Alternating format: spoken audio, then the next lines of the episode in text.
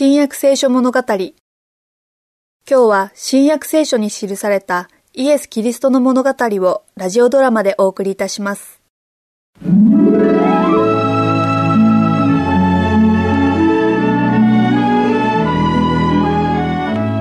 それからイエスは弟子たちを連れて山に行かれました。そして山の麓に弟子たちを残しイエスは山の中に入り一晩中神に祈りを捧げられました。どうして先生は我々をこの山の麓に残されたのだろうか。若いと何にでも疑問を感じるものだ。我々がここにいる理由は明らかだ。先生は朝になれば我々を正式な弟子として選び性別してくださるだろう。我々全員をか？そうだ。全部で11人だと思う。私はどうだろうか12人目にはなれないのだろうか。先生は君を呼ばれたのか？つまり先生は君に私についてきなさいと言われたのか？もう言われなかった。先生は後の残りの者にはそう言われたのではなかったか？我々全員に。先生は私にそう言われた。私は呼ばれた。先生は私を選んでくださった。ユダも我々の仲間に加えるべきだと思う。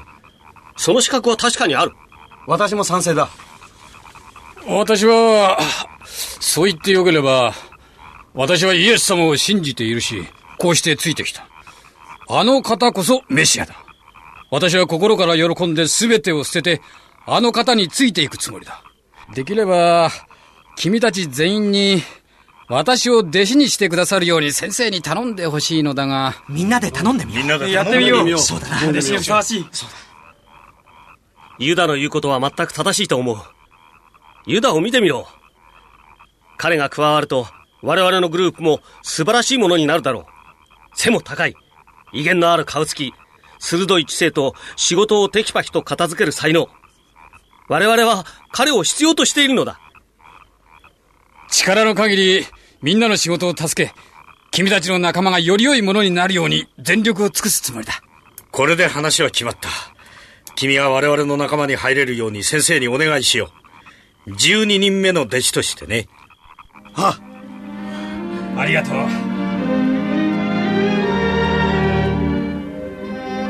夜明けの光が差すとすぐに、イエスは弟子たちをお呼びになりました。彼らがやってくると、イエスは一人ずつ自分のそばへ呼ばれましたピリポピリポはイエスからついてきなさいと言われた最初の人です。彼は別サイダに住んでいました。彼はバプテスマのヨハネの教えを聞き神の子羊であるキリストの存在を知りました。彼は真理を求めていましたが信仰をためらっていました。彼はイエスと行動を共にするようになりましたがイエスが神の子であることを心から信じているわけではありませんでした。ピリポにとってイエスはまだナザレのイエスヨセフの息子だったのです。決心がつかず信仰をためらっていたピリポでしたがイエスが亡くなられて昇天され精霊が下ってからは神の指図に従って力強く自信を持って教え聞く人を振幅させたのでした。ピリポここで私はお前に聖なる信頼を持ってすべての人々に救いの福音を伝える任務を与える。父よ天に増します愛する父よ。我々を祝福されんことそして次から次へと弟子たちに任務が与えられました。ピリポと全く性格が反対のナタナエルは子供のように素直な気持ちでイエスを信じそして熱心で真面目な彼の信仰はまだ見えないいくつかの現実の出来事にも向けられていました。酒税人のマタイヨハネヤコブアンデレペテロ彼らはピリポとナタナエルと共に他のどんな人たちよりもイエスと密接に結びつきより多くの奇跡を目にしました。ペテロとヤコブとヨハネは特にイエスと密接な関係にありました。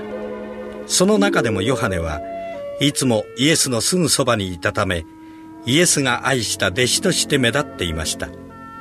イエスは全ての弟子を愛されましたが中でもヨハネは何でも受け入れる心を持っていました。彼は他の弟子たちよりも若く子供の信仰のような純真さを持ってイエスに心を開いていました。それゆえ彼はイエスに共鳴しこうしてイエスの最も深い精神的な教えがヨハネによってイエスを信じる人々に伝えられたのです。イスカリオテのユダも進み出て弟子たちのこの親密な輪の中で一つの場所を求めようとしました。先生私はどこへでもついていくつもりです。狐には穴があり空の鳥には巣がある。しかし人の子には枕するところがない。私に従ってきなさい誠にあなた方に言う。言って、天国が近づいたと述べ伝えよ。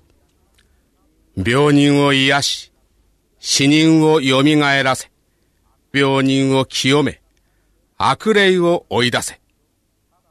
ただで受けたのだから、ただで与えるがよい。蛇のように賢く、鳩のように素直であれ。あなた方は私のために長官たちや王たちの前に引き出されるであろう。しかし何をどう言おうかと心配しないがよい。言うべきことはその時に授けられるからである。あなた方を受け入れる者は私を受け入れるのである。そしてこの小さい者の一人に冷たい水一杯でも飲ませてくれるものはよく言っておくが決してその報いから漏れることはない。